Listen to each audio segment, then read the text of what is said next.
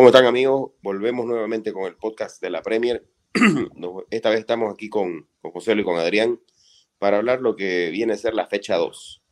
Una fecha 2 que con algunos resultados sorpresivos, con un par de partidos que fueron, creo yo, los, los que se resaltaron del resto, ¿no? Y vamos a arrancar con, justamente con uno de estos partidos de la fecha, ¿no? que, fue el que nos dio el Tottenham Hotspur contra el Manchester United en el estadio de Londres. Joselo, ¿qué ocurrió el día sábado y por qué perdió el equipo del Manchester United? ¿Qué tal, chicos? Quiero comenzar con, el, primer tiempo, el Manchester. Mirá, eh, después del resultado se habla de todos los errores que, tuvo el equipo, la, forma, eh, cómo, los pelotearon, cómo peloteó el Tottenham al Manchester en el segundo tiempo, pero tuvo un primer tiempo de, actuaciones sobresalientes. Eh, algunas cosas de Anthony, Garnacho también eh, demostró destellos de, de, de, de, garra, de ganas con, las carreras, pero eh, hay algo que en el Manchester no está, no está funcionando. Y insisto que es la falta de un referente en el área. ¿ya? Eh, está ahí y poco conexo con, sus jugadores. Oportunidades hubo claritas el primer tiempo. Dos erradas, ni siquiera salvadas por Vicarios, dos erradas por Bruno Fernández. En ataque, me parece que eh, va a encontrar la vuelta el Manchester a lo largo de la temporada. Le falta la resolución. Y aquí donde, donde, cambia el, tinte de la historia, en el retroceso.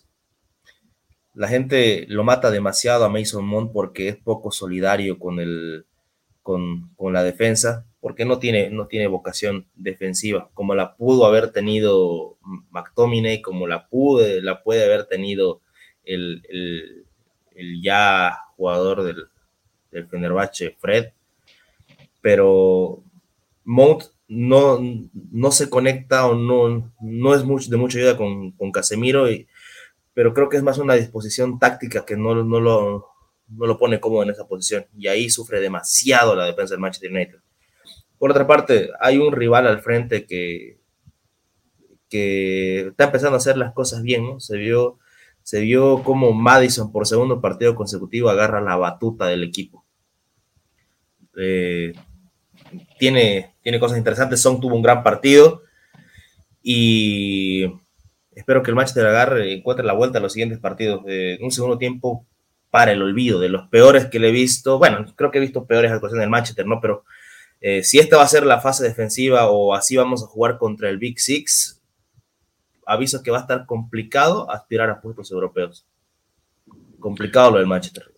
Una semana muy dura para los del United porque el triunfo del lunes, lo hablábamos con Jesús en el anterior capítulo, no dejó buenas sensaciones, ¿no? Dejó mucha inseguridad a pesar de la victoria y creo que todas esas inseguridades se vieron reflejadas en el partido del sábado, en el que a mi parecer, y creo que José lo comparte, el primer tiempo fue muy bueno del United, Tal vez el penal cambiaba un poquito la historia, pero también es, cierto que Bruno Fernández tuvo en su cabeza por lo menos la chance de abrir el marcador. Eh, yo creo que el, problema con el United ya deja de ser de nombres, pero pasa a ser de funcionamiento. Creo que Mount crea más de lo que defiende. No creo que es problema de solidaridad, sino problema de características del jugador.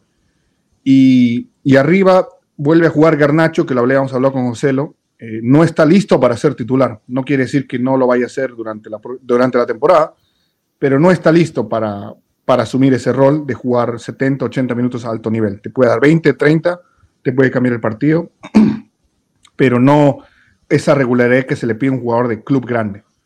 Y el problema es que Sancho le sigue regalando la titularidad, porque Jadon entra y en 15 minutos no cambia nada. Eh, entonces, si tus, si tus delanteros o tus extremos no están produciendo, no están generando ocasiones, es muy difícil siempre depender de Bruno, que abrió la lámpara en el primer partido, pero en esta no la pudo abrir. Eh, pasa que... Dale, dale. Pasa que con, a, Sancho le está, le está buscando una posición. Mm, lo trajeron para ser eh, extremo derecho y al año trajeron a un fichaje de 100 millones que se llama Anthony. Y pero Ahora, que, Sancho no jugó bien, por algo lo trajeron a Anthony. Exactamente, y ahora, y ahora con ese rendimiento, cuando Sancho entra en este partido, entra a jugar de nueve, ¿no? Y ahora de falso nueve, y tampoco genera nada.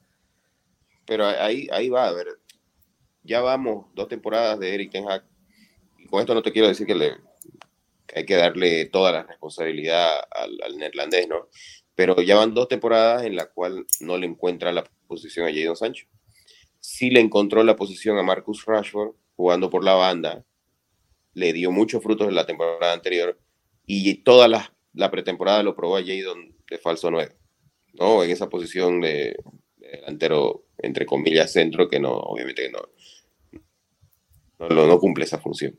Y fue donde rindió, vamos a decir rindió entre comillas porque hizo una relativa buena pretemporada, pero arranca la liga con Garnacho arranca con Rashford en punta y ya van dos partidos consecutivos e incluyendo para los que vimos igual pretemporada del Manchester United, ya se vio que Rashford no jugaba, no es su posición natural y esto lo viene diciendo desde épocas de Mourinho, que otra vez se viralizó ese clip famoso de, de, de Mou hablando que Rashford no sirve de nueve.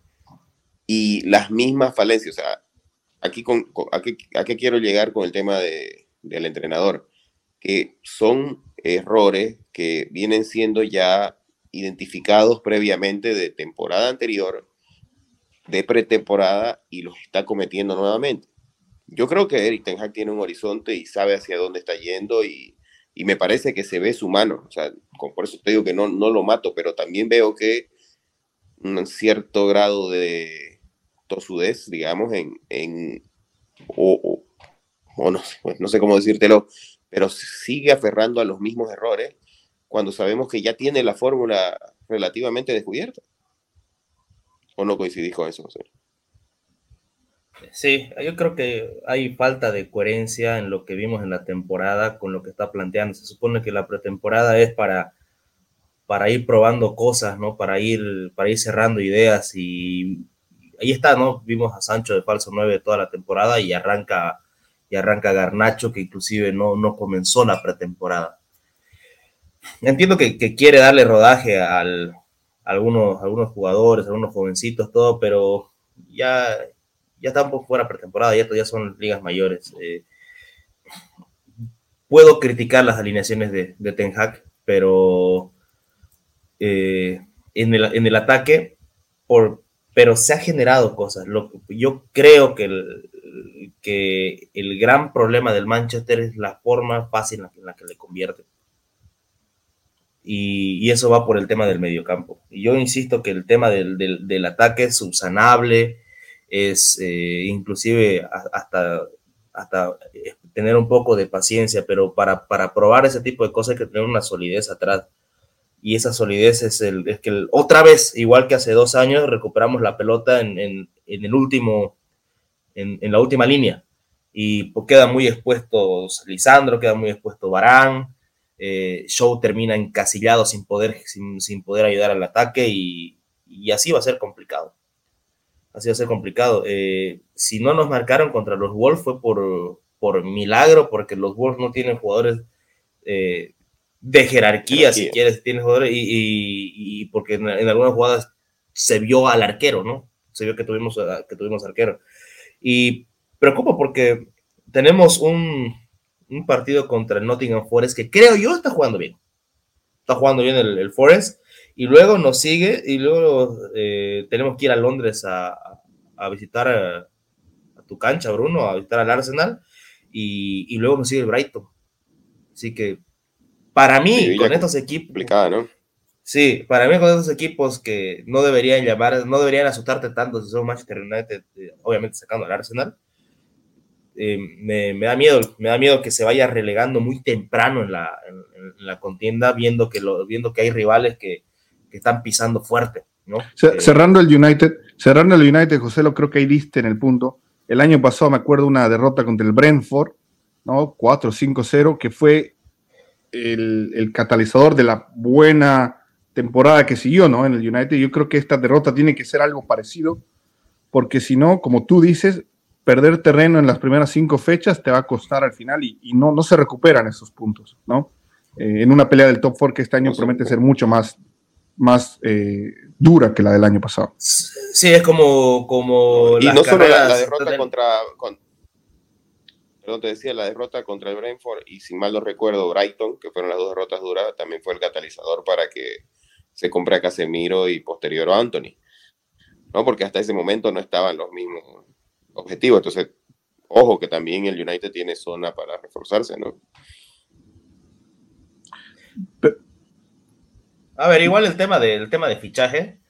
Eh, creo yo que hace un buen mercado el Manchester, pero voy a insistir y, no quiero caer en el tema de que ya han gastado mucha plata. Falta todavía, falta todavía porque se sabe que no se cuenta con McTominay, se sabe que Fred se va, Van de Beek es, eh, es un descartado ya aparecer de la plantilla y, se espera por lo menos reforzar el medio campo, porque luego, si quieres cambiar de plan, entra Eriksen, que es un poquito más de lo mismo, ¿no? Entonces, no hay un, no hay un, no hay un jugador con el que cuente Tenja que, que sea el plan B para, para el medio campo, para, para ayudar al que creo que en estos dos partidos ha sido huérfano Casemiro. Sí, lo dejaron muy solo el brasileño, ¿no? La verdad que pasaban como trenes a sus costados y, él no podía hacer nada al respecto, ¿no? Pero, ojo, hay que, hay que decirlo también, estas cosas son errores del entrenador, ¿no? no tiene, tiene su grado de responsabilidad el pelado. Sí, coincido, coincido. Luego, luego del partido del Manchester vino, creo que el, el partido de la fecha, ¿no? El, el Newcastle, Manchester City. Yo le ponía muchas fichas a las urracas. Creo que, creo que estaban más, más furiosos, venían más rápidos y más furiosos que el, City viendo, viendo, viendo, la primera fecha, pero ¿cómo lo viste, Adrián? Eh, ¿Trabado el partido? Sí, sí, bueno, empezamos con, con, una semana buena para los ciudadanos, ya lo hablamos en el podcast, victoria en Supercopa, el miércoles en Atenas, que, que, te da un impulso, ¿no? Porque terminas un partido malo, malo en, el miércoles, que termina eh, zafando con los penales y te da el impulso para venir a jugar un partido difícil. Empezó la temporada de lloriqueos porque Pep Guardiola también dijo que deberían haber puesto el partido el lunes, pero eso se lo dejamos a la, a la Premier. Y, y, el gran problema que tiene el City para empezar esta temporada es la falta de creación lo hablamos un poco en el anterior capítulo. Kevin De Bruyne oficialmente no juega el 2023. Eh, Bernardo Silva está tocado.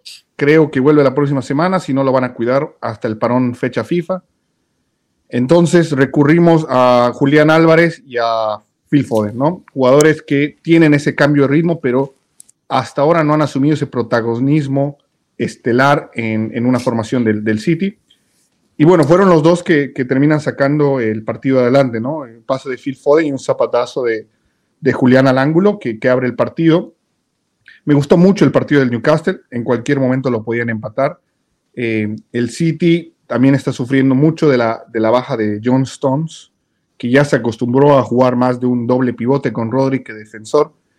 Y Manuel Akanji está haciendo probando, en, ese, en esa posición eh, pero todavía le falta mucho, le falta mucho, se ve mucho la ausencia de, Stones en ese sentido.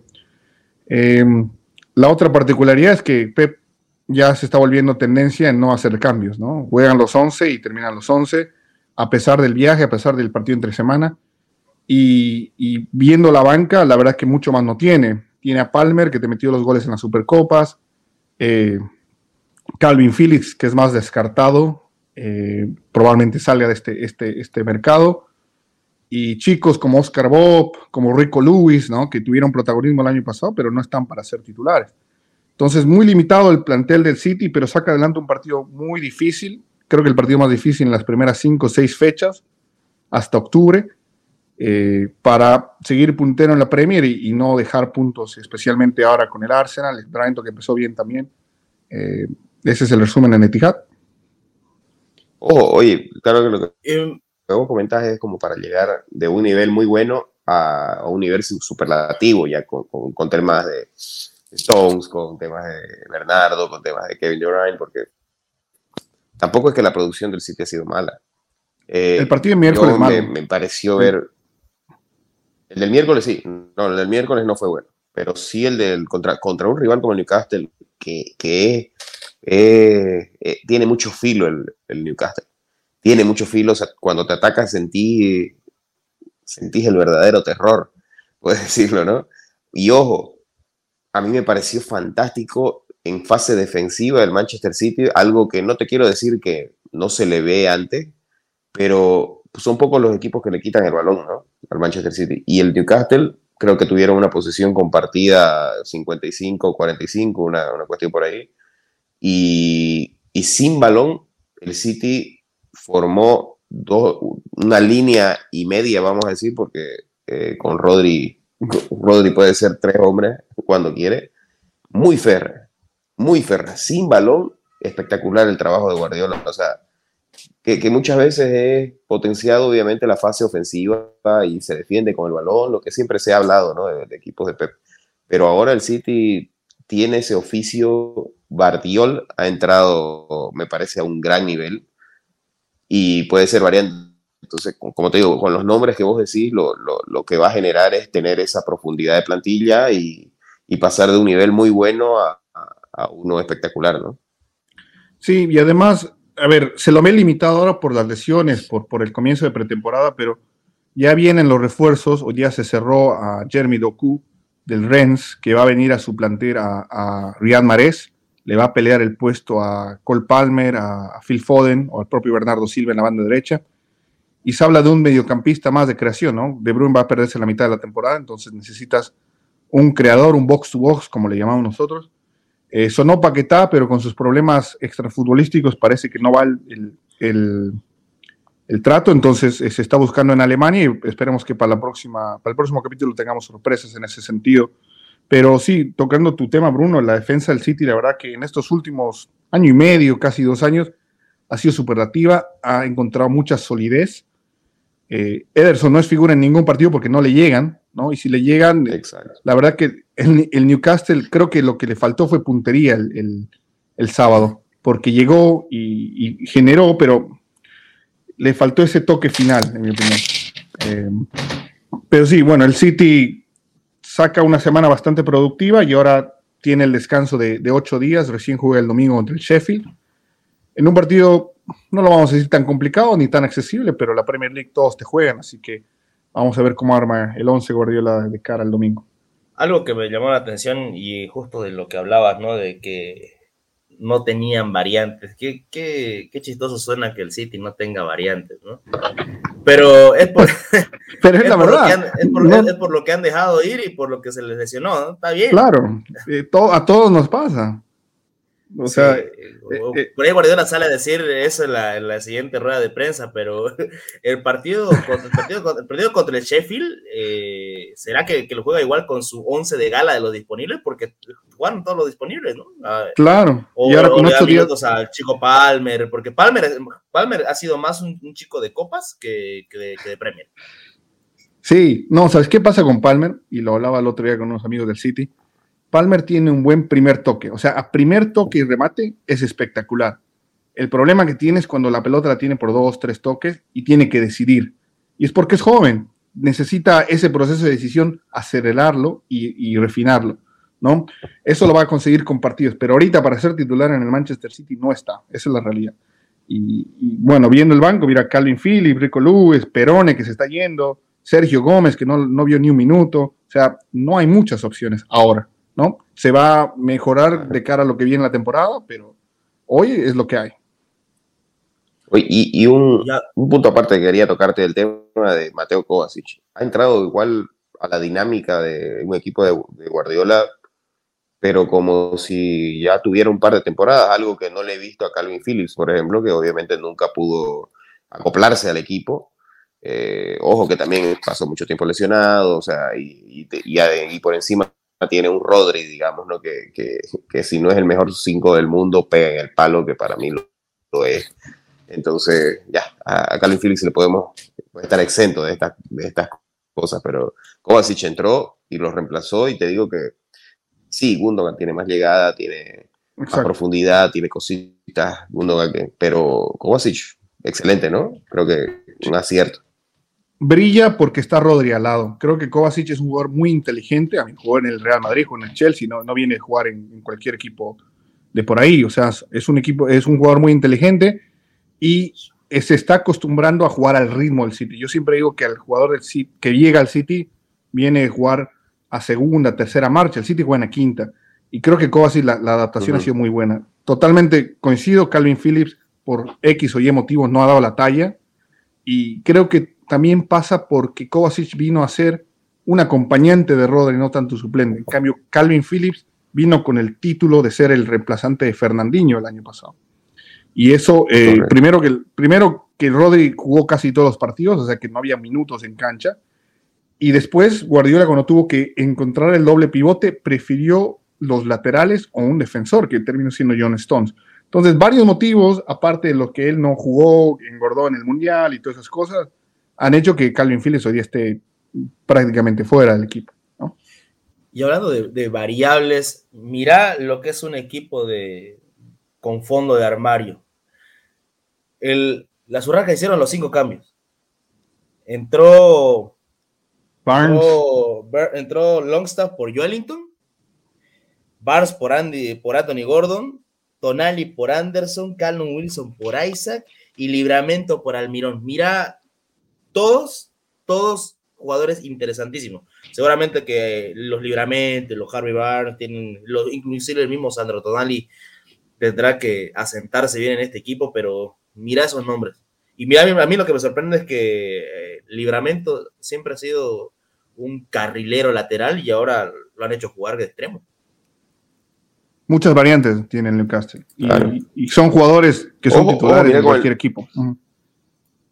Casi, casi en, media Premier, en media Premier puede ser titular. No, pero mira, mira que el arranque del Newcastle es complicado, porque ahora le toca visitar a Liverpool, luego a Brighton y cierra en su casa, digamos, estas primeras cinco fechas con Brentford. Pero ahí el calendario se vuelve ya mucho más accesible. Si logra sacar puntos en estas primeras cinco fechas el equipo de Eddie Howe, ya ganó contra un auspicioso Mila en la primera fecha y lo barrió, no solo le ganó. Y obviamente te tocó el campeón ahora, que no hizo un mal papel, pero y terminó perdiendo de visita. Entonces, si logras sacar estos cinco primeros partidos, me parece que puede dar ese salto a, estar prendido a, una pelea. No sé si, si se terminará quedando el Newcastle, pero en dos partidos y con eso que vos hablas, José, lo del fondo de armario y lo bien que está están integrados todos los jugadores, eh, mira que promete y harto el Newcastle, ¿no? Hay algo, hay algo que se habla en mucho en nuestro lado del mundo de que es difícil sostener una Libertadores y la liga local. Yo creo que eso igual se traslada al, otro lado del mundo. En equipo, el City es otra cosa, el Real Madrid es otra cosa, eh, el Liverpool en su momento era otra cosa, tal vez hace tres años, pero Veremos cuando comience la Champions. Yo digo, veremos que cuando comience la Champions, ahí vamos a ver cómo, cómo distribuye las fuerzas el, Newcastle y, a ver para, para, qué cosas están, están listos. Comparto. Comparto, y, pero, pero, pero la verdad que auspicia mucho. La verdad que está. Hay con qué. Está, muy interesante. Hay con qué. Hay mucho material. ¿No? Y bueno, otro partido que resaltó se jugó el día de hoy, ¿no? El día de hoy, eh, Arsenal visitaba Selhurst Park, la casa del Crystal Palace, eh, un Crystal Palace con ese viejo lobo de mar ¿no? en el banco. Creo que está vivo desde la Primera Guerra Mundial ese señor. Sí, si le pones una, una, una, bata es Dark Seed, viejo. no, es un crack el señor. Ahora, visita Arsenal con, bueno, después de haber ganado la primera fecha, la primera fecha que no, no le sobró mucho al Arsenal, ¿no? Ganó, ganó bien, pero tampoco le sobró. Y viene esta parada difícil, ¿no? Que es el Palace. Eh, con equipo un poco diezmado, se confirmó la lesión de prácticamente toda la temporada de Jurgen Timber, para luego también la recuperación, eh, no, en, no en su 100% de Sinchenko, hablando del lateral izquierdo, y bueno, ya la sabida pérdida de Gabriel Jesús, que, tiene un, mes más. Eh, con ese equipo visitaba este escenario, igual un clásico de Londres, y los primeros 45 minutos Arsenal eh, daba la sensación de que eh, tenía el partido controlado, eh, tenía la posesión, era el equipo que generaba las chances. Eh, y luego ya en el segundo tiempo, cuando logra ponerse en ventaja luego de una vivada de, de Clan Rice que mete rápido, saca un tiro libre para Enquetia, ¿no? y que bueno, el arquero Johnson se lo lleva por delante y Odegar pone el, el marcador 1-0 parecería, y yo te, yo les decía ahí en el grupo que chateábamos, mientras chateábamos, que para mí el Arsenal se lo llevaba. Se lo llevaba y se lo llevaba, no te quiero decir fácil, pero en ese escenario de 11 contra 11, Arsenal estaba controlando el partido.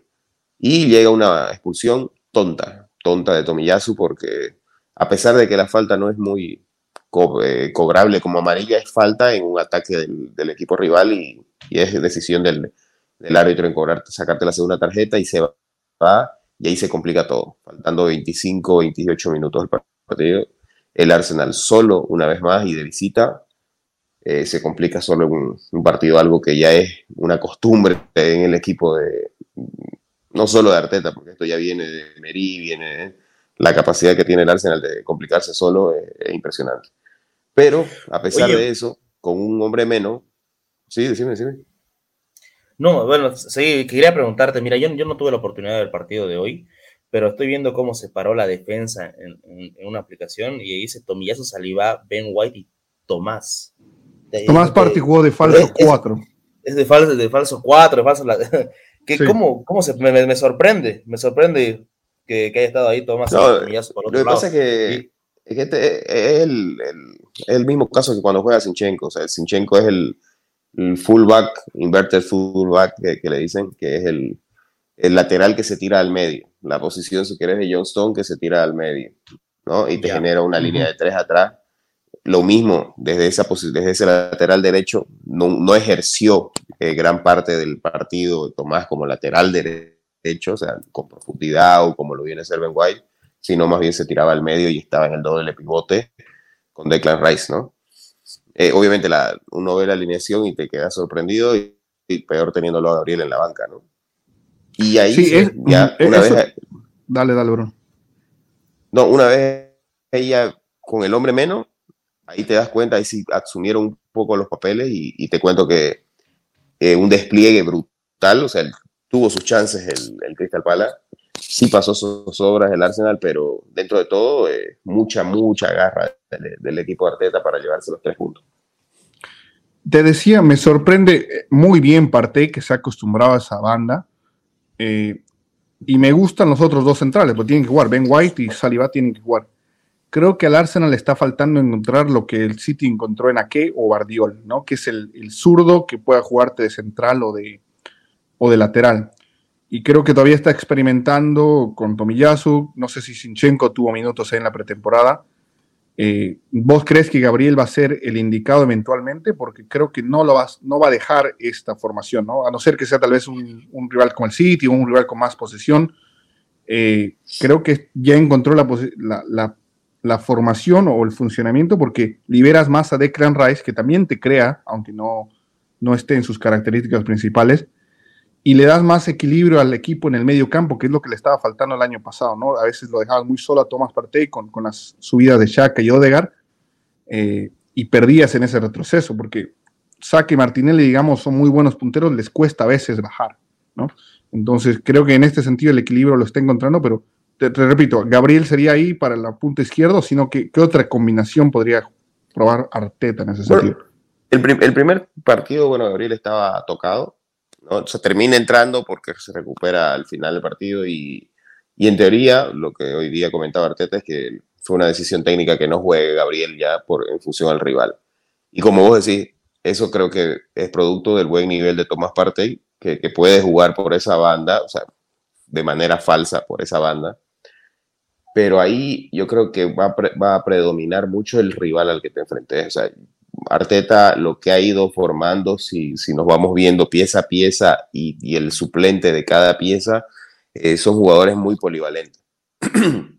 Kivior te puede jugar de central, de lateral izquierdo, Sinchenko te puede jugar en el medio, de lateral izquierdo, Partey está encontrando una segunda posición.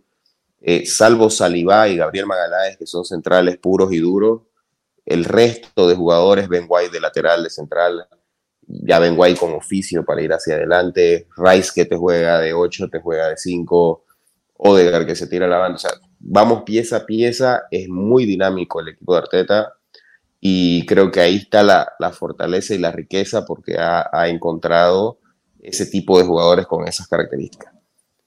Ojo, que la temporada es larga y hay lesiones y arrancamos con una lesión brutal como es la de Timber. Y, justamente Timber venía a eso. Fíjate que Timber normalmente se desempeñó de lateral derecho o central por, primer marcador central y vino al equipo de Arteta y, y tanto pretemporada como el primer partido de liga jugó de lateral izquierdo haciendo esa fusión de Sinchenko hasta que se recupere el ucraniano. Entonces, yo te digo, si todo el equipo de Arsenal se mantiene sano, es un equipazo porque tenés todas las variantes para cualquier tipo de rival. Ahora, como vos decías, Tomiyasu, Tomiyasu, por ejemplo, es mucho más limitado y hoy le tocó cumplir a, a, jugar a pierna cambiada, ¿no? Por el lado izquierdo. En fin, cuando él cumplió la temporada que se lo adquiere hace un par de años, lo hizo como lateral derecho, ¿no? Y mientras Ben White era central.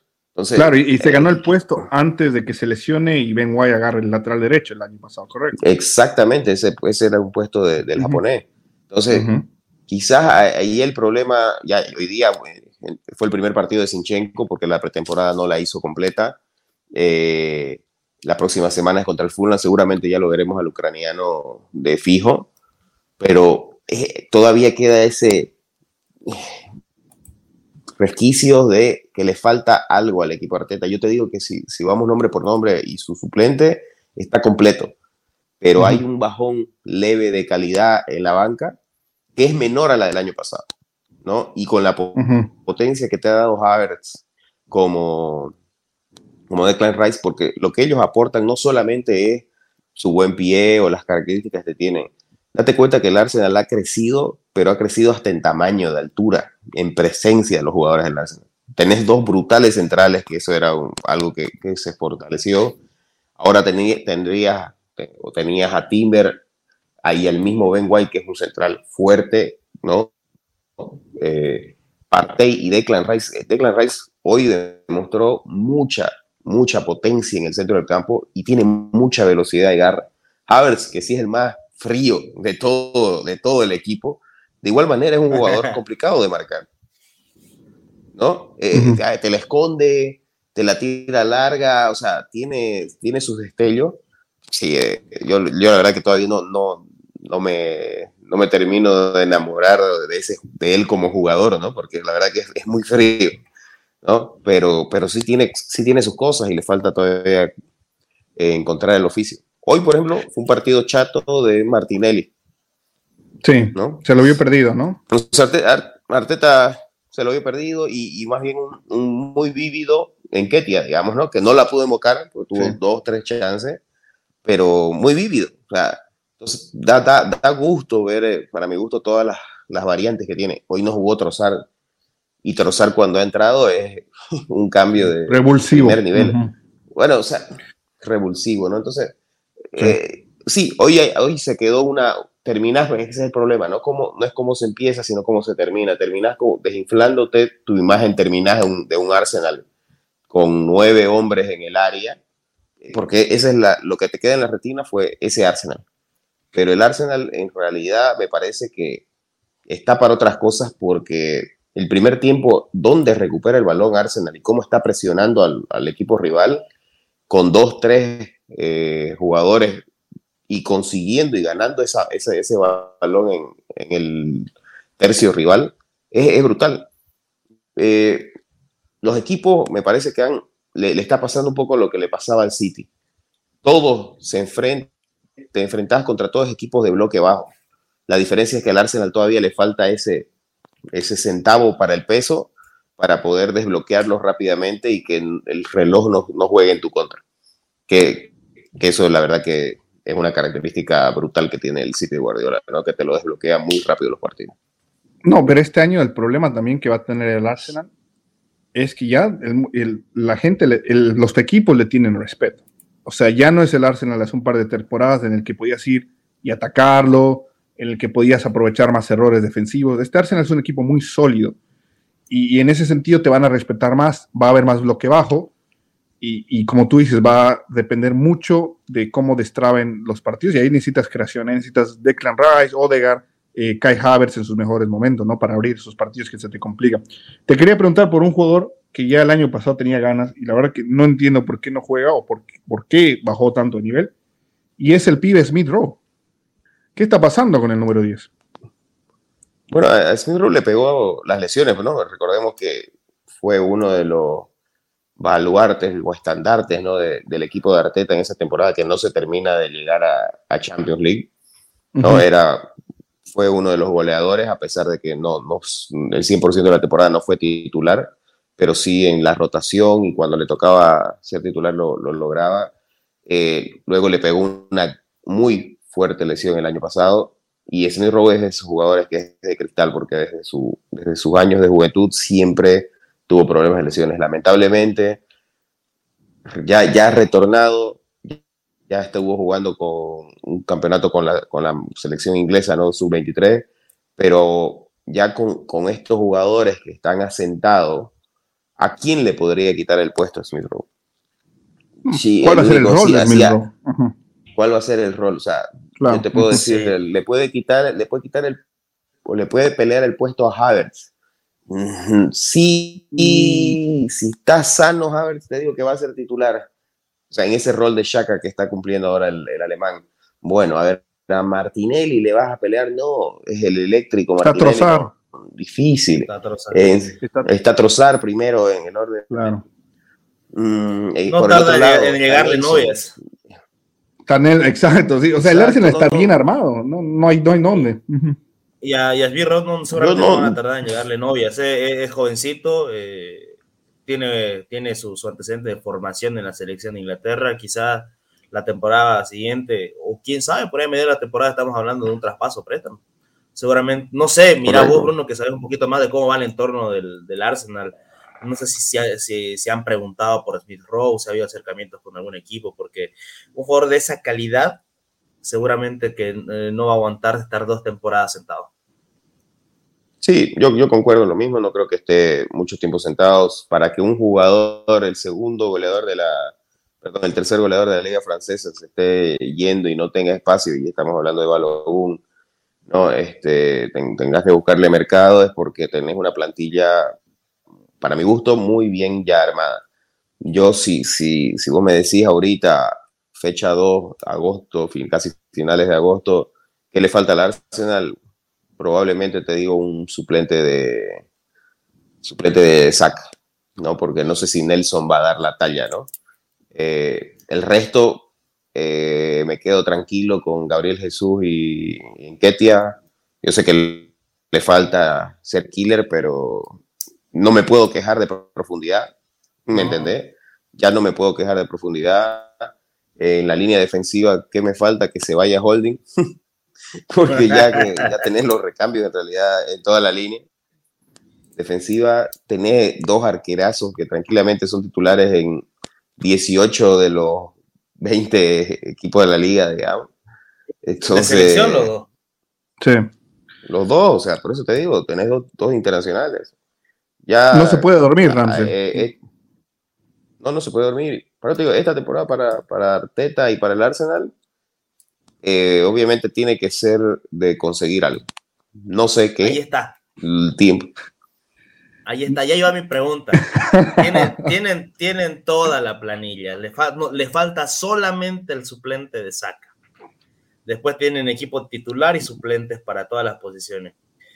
¿para qué está el Arsenal? Ya, ya se le exige ganar liga, ya se le exige ganar, no sé si la Champions, porque está, volviendo, eh, pero Europa debe estar esperando ver al Arsenal Prime, ¿no?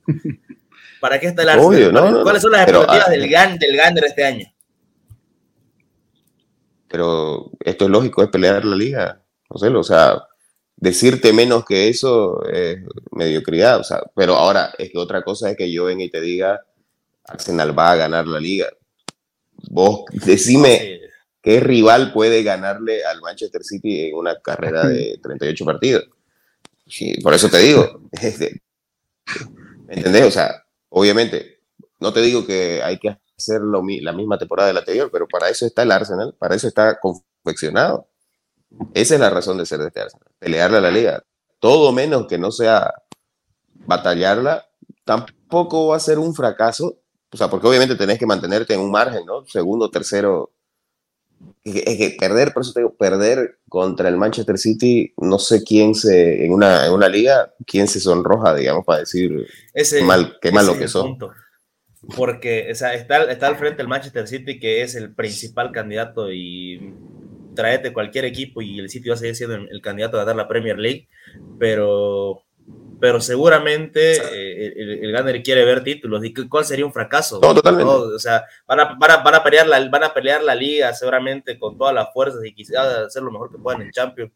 Pero si el Arsenal queda nuevamente sin ningún título, bueno, llevar la FK, ¿no? Pero ¿cuál, cuál, cuál es, la, cuál, cuál es el, la expectativa en cuanto a título? ¿Qué sería un fracaso para el Arsenal? No ganar nada. Creo yo que no ganar nada. Algo tiene que ganar este Arsenal. Este Arsenal no se puede quedar sin ganar algo. Yo, yo creo que para eso está ¿Te acordás el año pasado cuando hablábamos a esta época? Y yo te decía, lo quiero ver al Arsenal en octubre porque tenía una serie de tres partidos contra el top four. Yo este año te voy a decir, Bruno, lo quiero ver al Arsenal jugando Champions entre semana y jugando Carabao Cup. Ahí quiero ver la, la profundidad de la plantilla. Porque el año pasado vos te podías dar el lujo de jugar Europa League con el equipo B, con el equipo C, te pudiste dar el lujo de no jugarla hasta el final. Eh, este año no sé si va a ser un fracaso no, no clasificar en, a octavos, ¿no? Porque te puede tocar un grupo con el Real Madrid, con el, con el Bayern de Múnich, el PSG, y, te mete un Benfica un Milán ahí que te complican. Entendible. Lo que quiero ver es que en diciembre estemos hablando en un capítulo diciendo el Arsenal en los dos frentes mantuvo el nivel. ¿No? Que creo que ese es el objetivo. Ah, pero, pero, ahí, pero ahí estamos hablando de, de, a ver, ¿dónde vamos a estar? Porque si vos me decías en esta misma época, el año pasado, que el Arsenal iba a terminar segundo, ni vos ni yo pensábamos que iba a terminar en esa posición. No, no, cuando estábamos en agosto. ¿Me entendés? Eh, todo, a ver, esto es dinámico, va a ir cambiando, pero si a priori, ¿para qué se ha confeccionado esta plantilla? Por eso te digo, yo no te puedo decir que, que no sea pelear, que no sea hacer, estoy hablando de Premier. Champions es, es un universo aparte. Es otro nivel, claro, por eso. Es otro nivel y es a medida que vas avanzando, vas, vas viendo qué vas a priorizar, qué vas a hacer, ¿no? Eh, eh, vas quemando etapas. Pero para Premier League es eso. Carabao Cup, oye, ya tiene, no solamente tiene los jugadores suplentes, o sea, el equipo B que, creo que ha mejorado. No solo eso, sino que tiene una camada de jóvenes atrás todavía que, que tienden como para ser eh, eh, buenos, ¿no? Si, si Arteta los decide usar. Entonces, Carabao Cup yo creo que la van a descartar, o sea, yo creo que la pelea va a estar hasta incluso FA Cup. La, la prioridad va a ser la Premier League, me parece, a priori te digo eso, y la Champions es a medida que se vaya avanzando. Ahora, mira, yo te digo. Pero si yo te digo algo menos que, eso, te va, te va, se van a caer de risa. no, no, no, no. ¿Sabes qué pasa? Porque es que hay que ser también, eh, hay que tener un, un, medio entre ser realistas y ser también un poquito soñando, ¿no? Obvio. A, mí, para mí, una buena temporada del Arsenal, aquí, a mí me gusta hacer objetivos de tres, seis meses, ¿no? Porque hablar ahorita aquí a mayo es muy, muy largo. Puede pasar Todo es posible. Eh, como el año pasado dividimos en el Mundial, para mí el Arsenal tiene que estar peleando, o sea, estar entre 3 a 5 puntos del puntero o ser puntero en diciembre, clasificado octavos, primero o segundo. Y ahí es donde estoy en contra tuyo, Bruno, porque creo que es el momento para atacar la FA Cup, la Carabao Cup, porque la Carabao Cup la jugás hasta febrero. La FA Cup la empezás a jugar en enero y te complica el otro lado de la temporada, ¿me entiendes? Entonces, si, si, la, si la la Carabao Cup y te llegas a un cuarto de final, en diciembre estás peleando tres frentes ¿no? Y ahí puedes darte tal vez el lujo de elegir. Eh, no sé si va a pasar o no, pero yo te diría, ese sería mi pensamiento. Y, ¿Por qué no la Carabao? El tema, es que, el tema que, la, El tema es que la... Sí, el tema es que la Carabao, si de, estamos hablando de equipo del Big Six. El equipo del Big Six eh, le empieza a meter jugadores de jerarquía cuando apareció en semifinales prácticamente o en cuartos de final. Previo a eso, tenés que ir avanzando con tu equipo entre B y C. Si no lograste avanzar con ese equipo, ¿me entendés? Eh, el, Manchester United, por ejemplo, colocó mucho, mucho titular en fases previas y fue avanzando. Fue avanzando, de ya se encontró en una semifinal. Se solapa fase de grupos Premier y Carabao. No, pero es que, ¿sabes qué, ¿sabes qué pasa, Bruno? Que yo te digo en el sentido de ganar algo. Vos no estás diciendo el Ángel tiene que ganar algo. Y el año pasado, cuando hablábamos con, con Joselo y con Daniel, cuando estaba, hablábamos de que el, el, objetivo de Ten Hag era ganar algo, era mejorar lo que había venido a hacer, ¿no? Y a pesar de que no se considera un trofeo grande, todo, eso se lo dejo a, otras personas, la cara cabe es ganar algo. Es una competición de 6, 7 rondas, ¿no? Entonces no, no la podríamos descartar, especialmente en un equipo que el Arsenal, que tiene que traer un trofeo, ¿no? O sea, está bien todo lo que hizo Arteta, se respeta el proceso, va a llegar un título eventualmente Premier League, estoy muy seguro de eso, pero si quieres ganar algo tienes que conseguir un título, ¿no? O sea, un título de, de largo, ¿no? O sea, a eso yo me voy. Ya, ya se ganó la community. Ya está, no, está bien, perfecto. Y yo la cuento, y yo la cuento. No, no, se la cuento. Claro que sí. Yo les dije que yo la quería ganar y mira que, me, como dijo, ¿no? Salvó el fútbol el No, está Salvó el fútbol. Salvó el fútbol. ¿Cuál? No, pero este, está, para mí esos, esos son los objetivos. La, la, el capítulo anterior no estaba, no estaba Bruno y preguntarte, ¿cuál, ¿cuál es tu predicción para la temporada? ¿Cuál es el podio de la Premier? El podio. ¿Cómo queda la Premier? Yo creo que va. El podio. Primer, segundo, Yo creo que va a quedar Manchester City campeón, ¿no? O sea, y no, no es por sacarme la, la mochila, porque ojalá sea, ojalá sea el Arsenal. Y creo que tiene, lo, tiene más argumentos para pelear esta temporada que la anterior. Y ojalá les respeten las lesiones, en especial de, del gran francés que tenemos atrás, que es Saliba. Pero bueno. que tiene planilla corta, dice Adrián. No, no, no. Me gusta, es el, es el candidato a vencer. Eh, segundo, sí, yo creo que va a ser el Arsenal. O sea, creo que va a ser el principal contendiente. Y tercero, el Newcastle.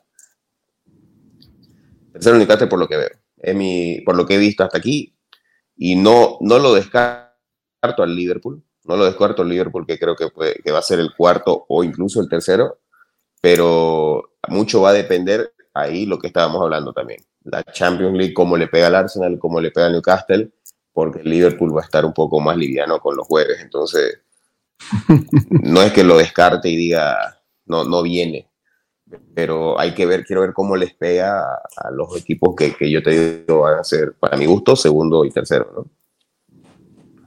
Bueno, entonces con eso terminamos el capítulo de la fecha 2. Esto fue la Premier Podcast. Vamos a volver la próxima semana. El partido de la fecha va a ser Newcastle-Liverpool en St. James Park. Así que lo vamos a tener a, Juan Talavera el próximo domingo en la noche, bueno, cuando sale el, el episodio vamos a tener su reacción también de él. Así que muchísimas gracias como siempre a todos los oyentes y bueno, eh, nos estamos encontrando muy pronto.